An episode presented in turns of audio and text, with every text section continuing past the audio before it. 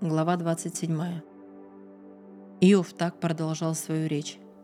«Жив Бог, отказавший мне в правосудии, жив всесильный, обрекший меня на горечь. Доколе дыхание мое не иссякло, пока ноздри не покинул Дух Божий, уста мои превратного не скажут, и ложь с языка не слетит. Ни за что я с вами не соглашусь. Пока жив, не отрекусь от своей непорочности. Правоты своей держусь я неотступно. За прожитое не обличает меня сердце. Пусть враг будет причислен к нечестивцам, противник мой к злодеям.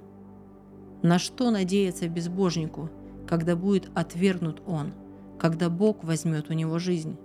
Станет ли Бог слушать его крик, когда постигнет его беда? Разве ищет он отраду во всесильном?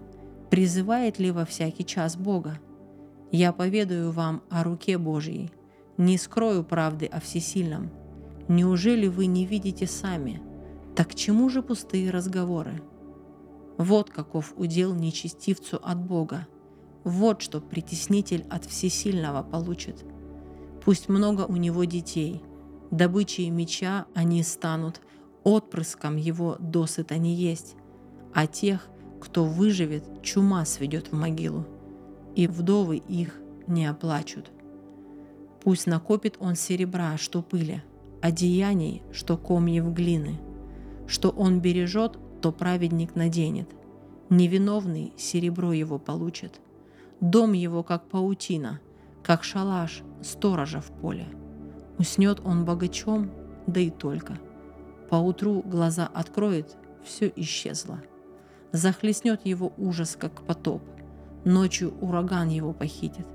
Вихрь налетит из восточных пустынь, сорвет его с места и унесет.